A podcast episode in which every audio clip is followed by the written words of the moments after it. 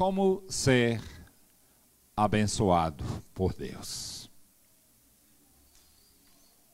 Jesus disse em Mateus 5, versos 3 a 10: Bem-aventurados os pobres em espírito, pois deles é o reino dos céus. Bem-aventurados os que choram, pois serão consolados.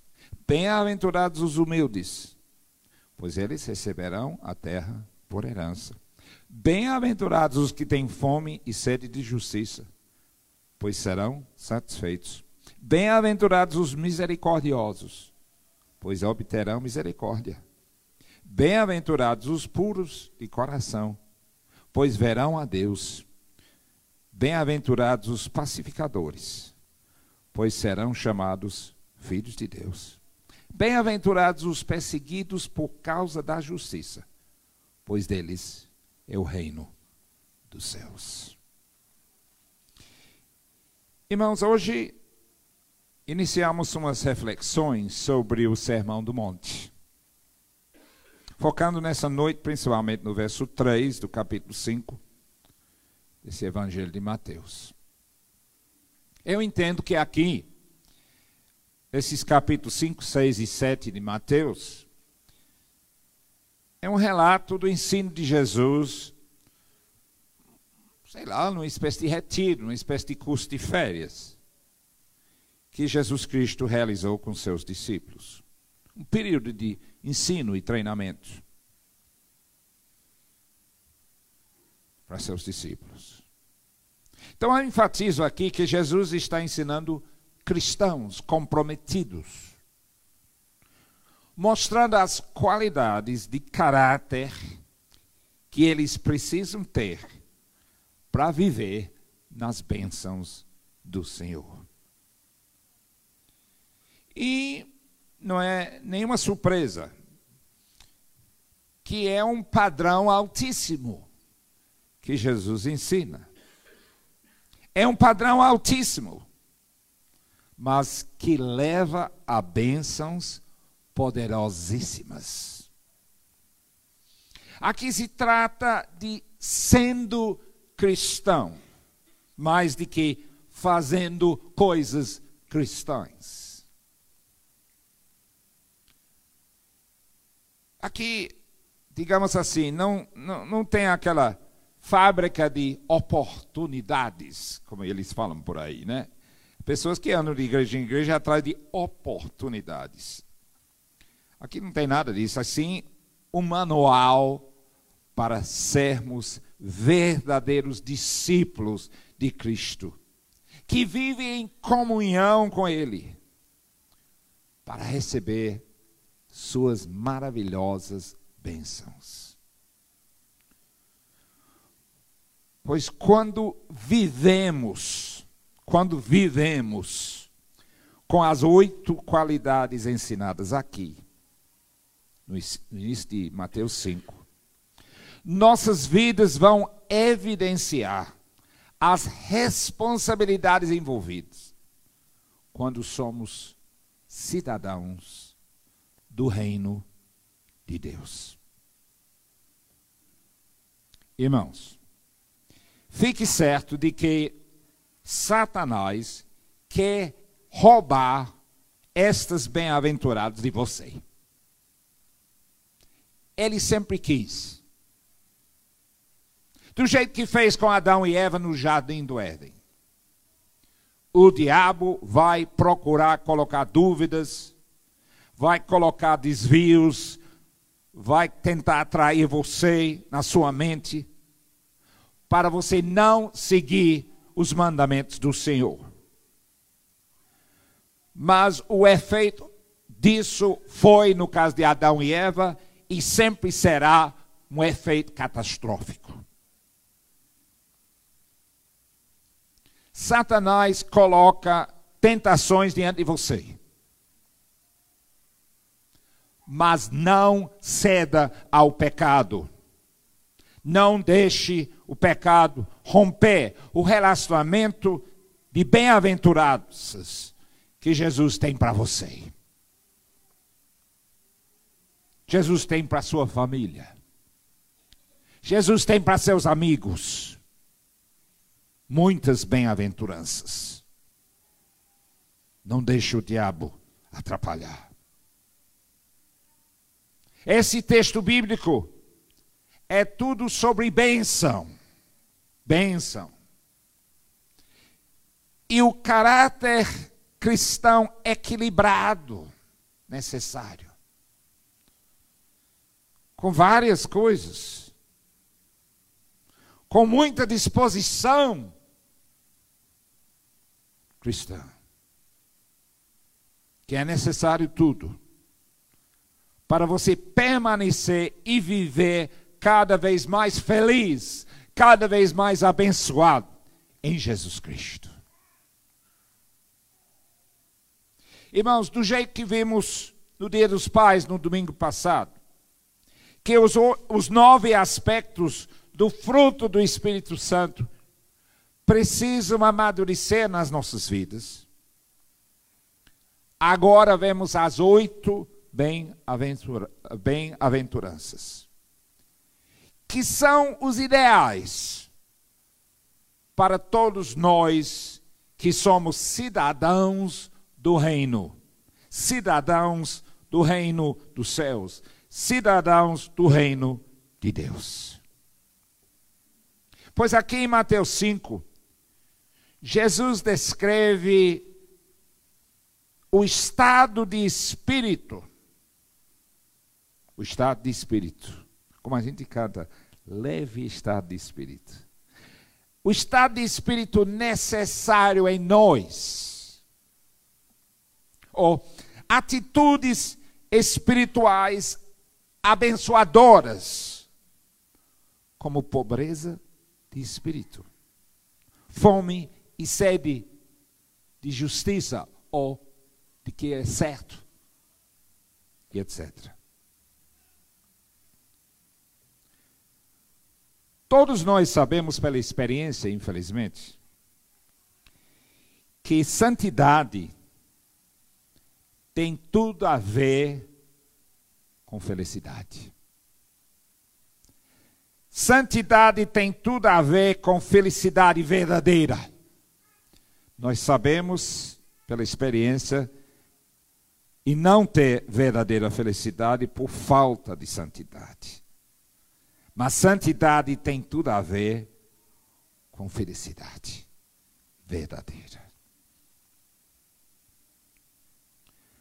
Mas Cristo aqui não descreve o crente abençoado assim, de forma subjetiva. Eu estou feliz, estou animado com Jesus e tal. E é bom que, que tenha isso. Mas ele está descrevendo que o crente verdadeiro é de fato abençoado com o resultado da vida transformada pela graça do Senhor. Não depende do que nós sentimos. Não é uma questão simplesmente emocional. É um fato. Nos dando prazer nos dando prazer em viver chorando aos pés de Cristo. Reconhecendo que somos pobres em espírito, ou seja, falidos espiritualmente diante de Deus. Sem Deus, estamos falidos.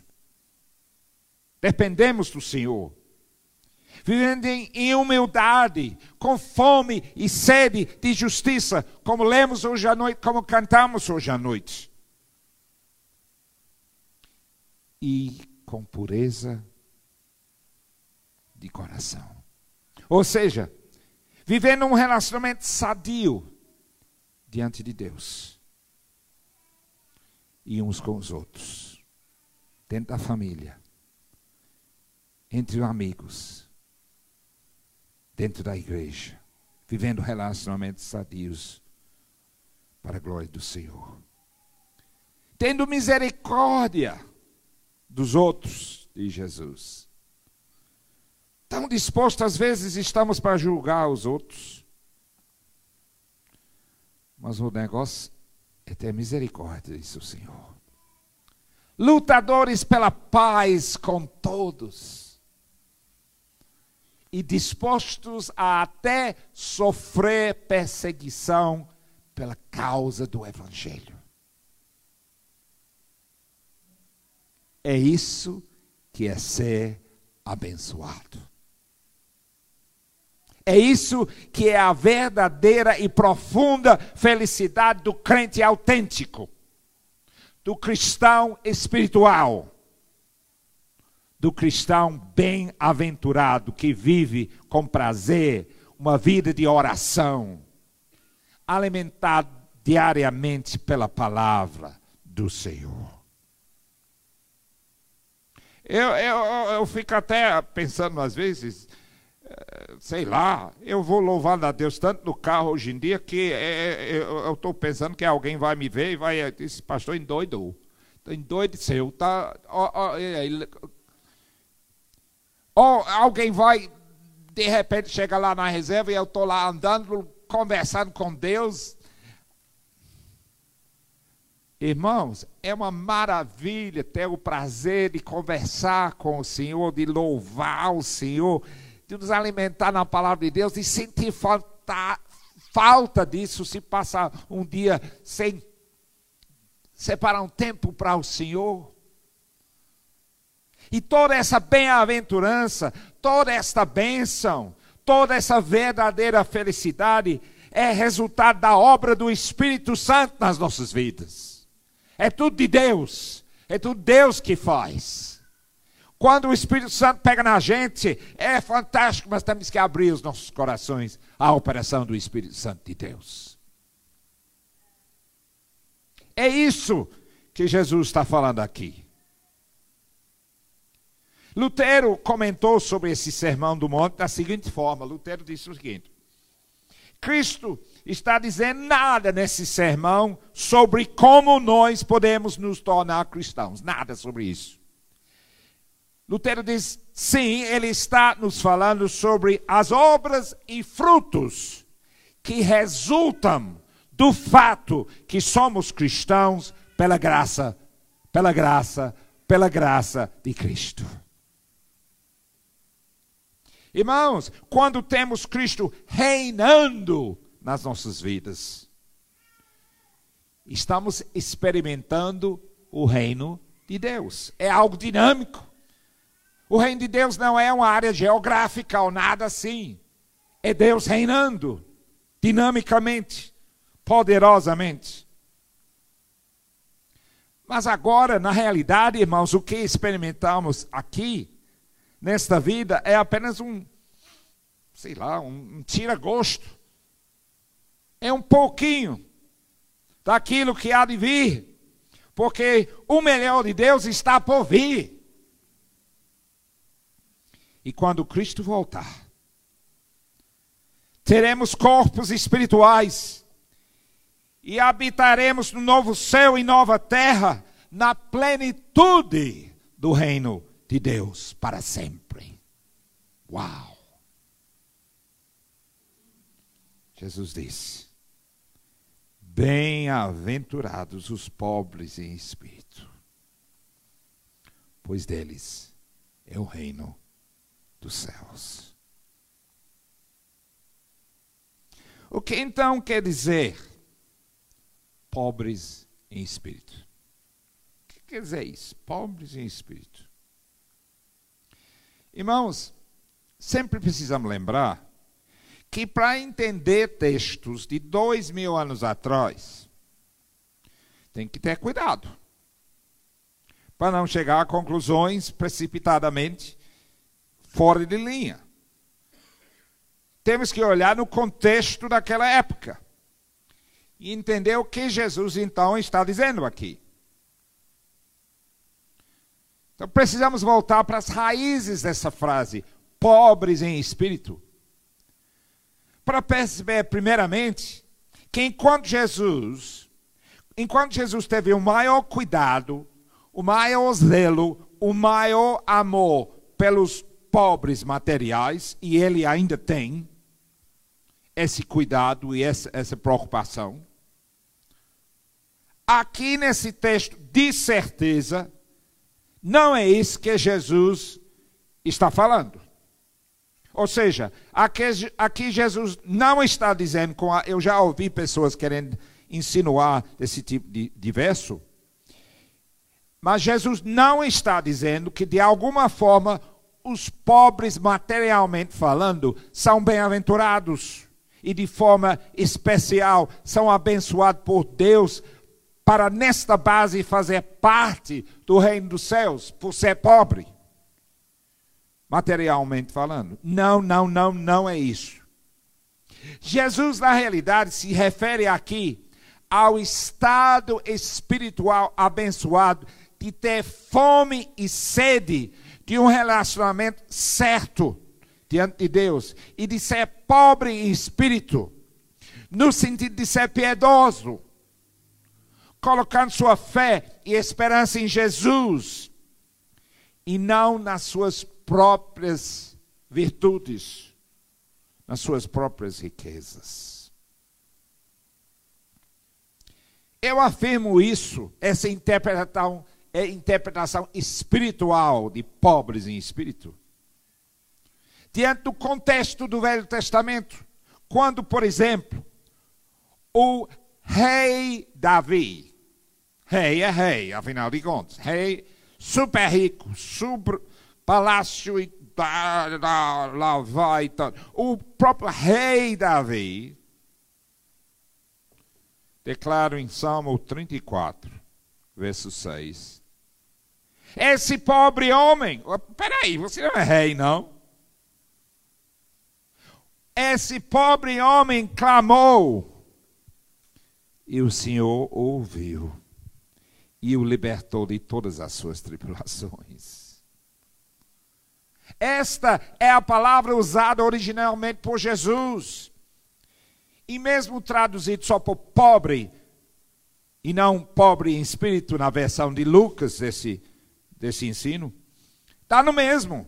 Porque pobre em espírito expressa a humilde dependência espiritual em Deus. A humilde dependência espiritual em Deus. No caso de Salmo 34, com o rei Davi. E no caso de Mateus 5, na vida do cristão. Humilde dependência espiritual em Deus é que é bem-aventurada, demonstrando que fazemos parte do reino dos céus. O pobre homem, ou pobre em espírito, do Velho Testamento, naquele contexto, é aquele que reconhece a sua carência de Deus e que somente no Senhor a salvação, somente no Senhor a transformação, somente no Senhor a verdadeira bênção.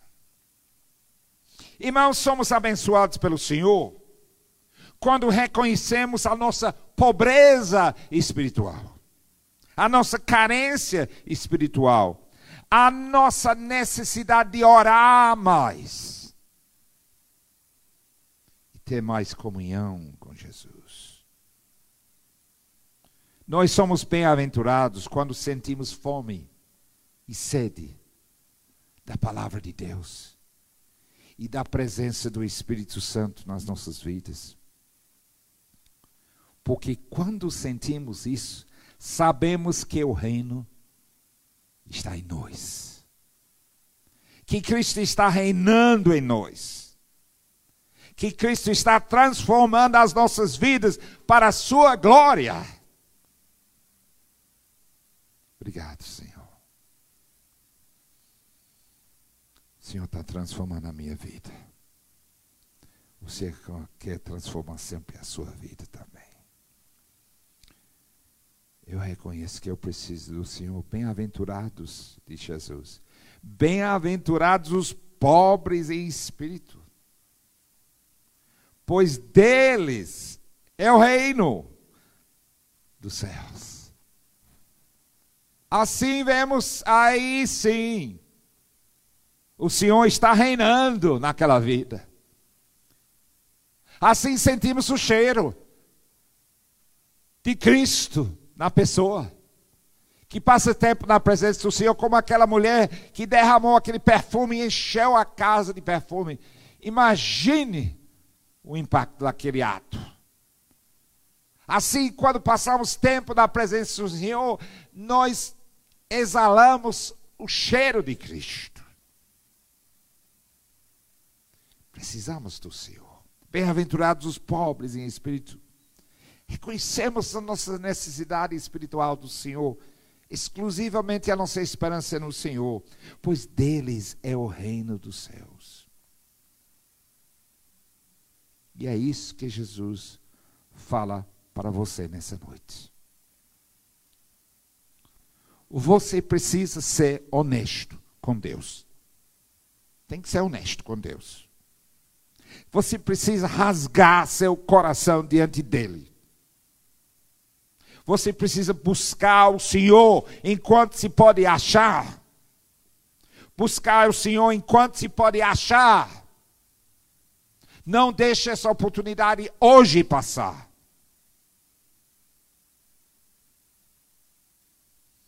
Estava voltando da reserva sexta-feira à tarde. Geralmente vou de manhã, mas por questões de viagens, essa semana foi à tarde. E voltando, o sol estava na frente se pondo. Aí eu olhei no espelho, estava na divisa de São Amédio entrando de Patos, perto da entrada da, do, da, do Britador ali.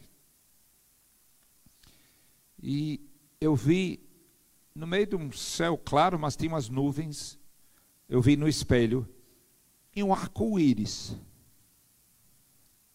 com o efeito do sol e tal, e tinha um arco-íris no meio daquela pequeno, pequeno grupo de nuvens. Aí, eu que gosto de tirar foto de tudo que é natural, tudo que Deus faz, eu pensei, era bom parar o carro e, e tirar uma foto. Não, eu vou em frente. Aí eu fui caminhando mais um pouco, olhei no espelho de novo, e ainda estava lá. Aí a segunda rodada, eu não, não resisto. Eu, eu, encostei naquele lugar lá que tem, sei lá, uma fábrica, sei lá o que é aquilo no lado. Aí eu encostei ali para voltar, para ficar no lugar onde tirar foto. Aí eu, eu, eu, eu, lembro exatamente, três carros ainda passaram que eu tive que deixar passar para eu poder voltar para ter. Estou tentando tirar minha foto aí, gente. Peraí, aí não sabe de nada disso. Aí, quando eu chego na divisa de volta, eu saio do carro, eu levanto a máquina. Perdi a oportunidade. Já foi. Desapareceu. Vocês nunca vão ver o que eu vi. Gente, não perde a oportunidade que Deus lhe dá nessa noite não, mas isso é aquilo, eu vou ver e tal. Sabe por quê? Porque Deus fala para o seu povo, que somos nós aqui hoje, o que ele falou em Isaías 41, 17 e 18. O pobre e o necessitado buscam água e não encontram. Suas línguas estão ressequidas de sede mas eu, o Senhor, lhes responderei. Eu, o Deus de Israel, não os abandonarei.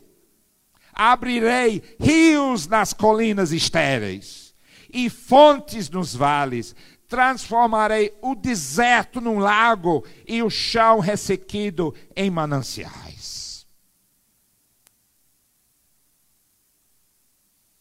Se você tem a humildade e coragem de reconhecer sua necessidade de uma visitação e transformação do Espírito Santo na sua vida.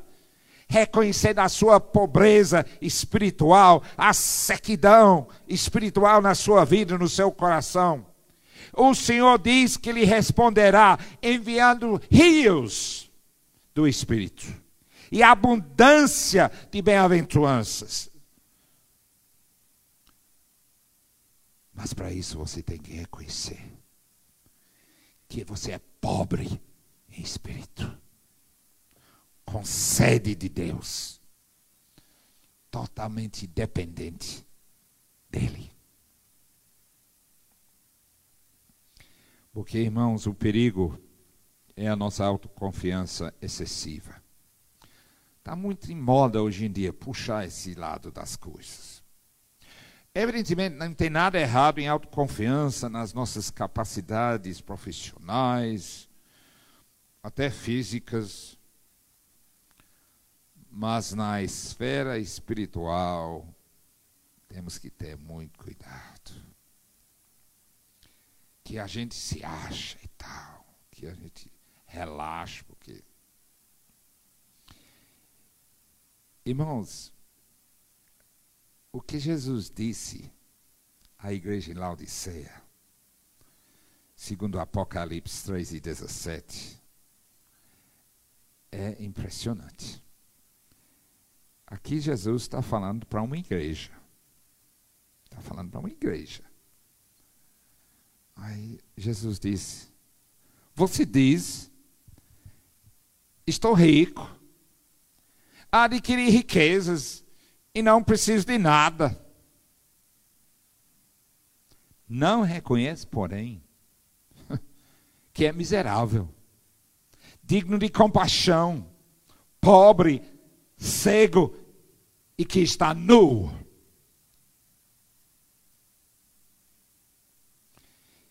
Que, que tristeza, irmãos.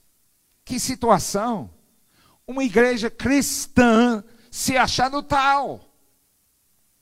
Uma igreja inteira se achando rica e autossuficiente, realizando seus cultos bonitinhos.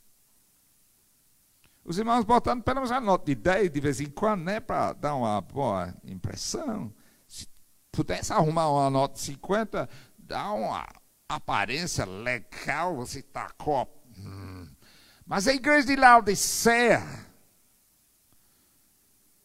se enganou com a sua falsa riqueza, disse Jesus, com sua autossuficiência, e não percebia a sua pobreza espiritual. E por isso não vivia nas bênçãos e bem-aventuranças do Senhor. Mas para mim, irmãos, não é esse verso aqui nessa, nessa história que é mais triste e chocante. O cúmulo da história para mim, em, em, em, Apocalipse 3, é quando chega no verso 20. No verso 20, Jesus diz para a sua própria igreja em Laodiceia: Eis que estou à porta e bato. Eis que estou à porta e bato. Está batendo na porta da igreja. Está batendo na porta dos irmãos, dos corações dos irmãos. Alô, vocês aí. Se alguém ouvir a minha voz e abrir a porta, entrarei e cearei com ele, e ele comigo.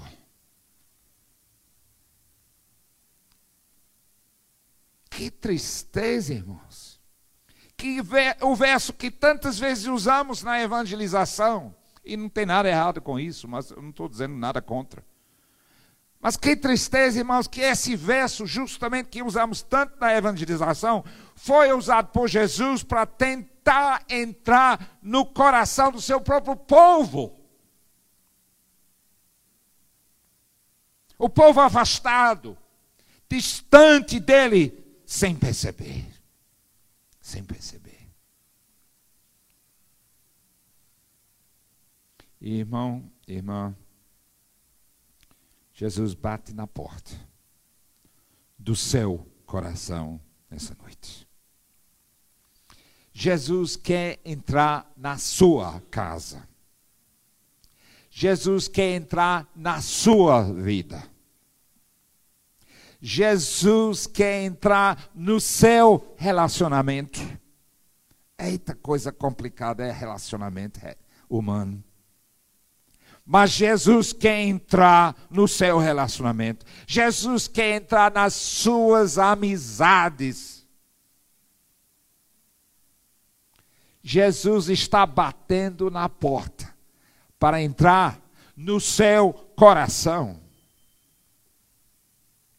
Sabe por quê? Ele quer entrar? Porque ele quer entrar na sua casa para fazer uma boa faxina. Ele quer fazer uma boa faxina.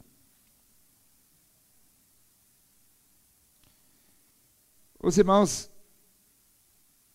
muitos de vocês conhecem a minha máquina fotográfica, né?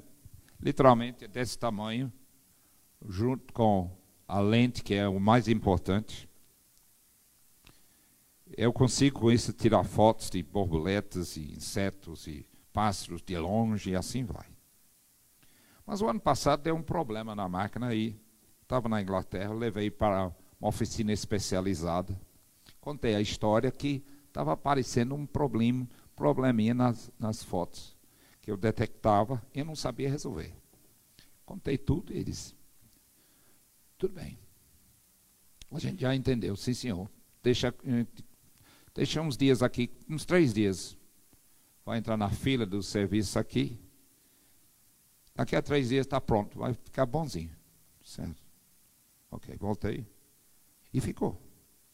Perfeito. Zero. Maravilha.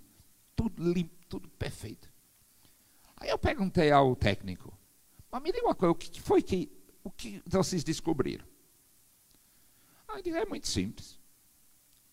Quando o senhor estava trocando algum dia nas suas andanças, a lente de uma para outra, deve ter entrado um tiquinho de poeira invisível ao seu olho.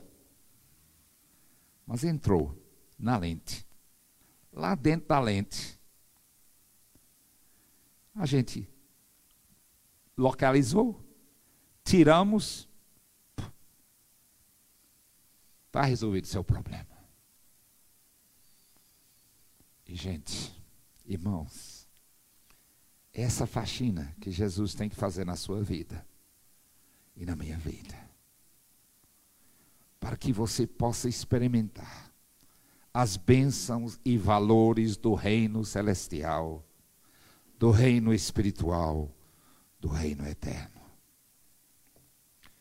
Como ser abençoado por Deus. Bem-aventurados os pobres em espírito, pois dele é o reino dos céus. Como ser abençoado por Deus, você. Jesus bate na porta, meu irmão. Jesus bate na porta hoje, irmã. Mas o trinco está no lado de dentro. E você tem que abrir. Oremos.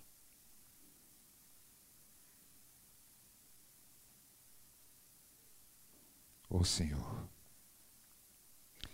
reconhecemos essa noite a nossa tremenda necessidade de Ti,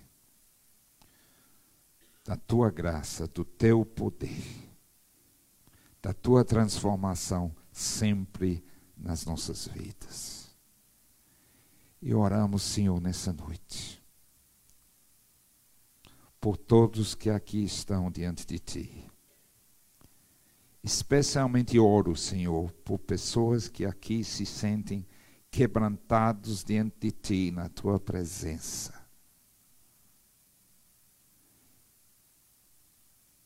Senhor, te peço que Tu possas transformar cada vida em nome do Senhor Jesus Cristo.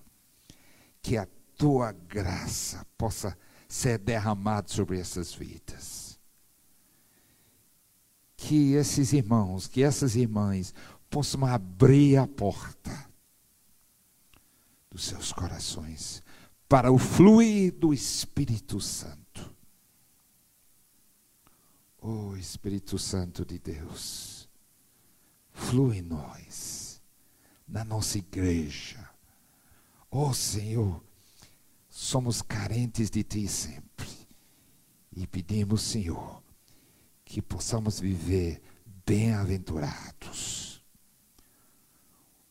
porque tu estás reinando no nosso meio, nas nossas vidas, nas nossas famílias, nas nossas amizades, nos nossos relacionamentos. Em tudo, o Senhor reina. Reina, Senhor, em minha família. Reina, Senhor, na minha cidade. Reina, Senhor, nessa nação. Reina, Senhor, na minha vida. Em nome de Jesus. Amém, Senhor.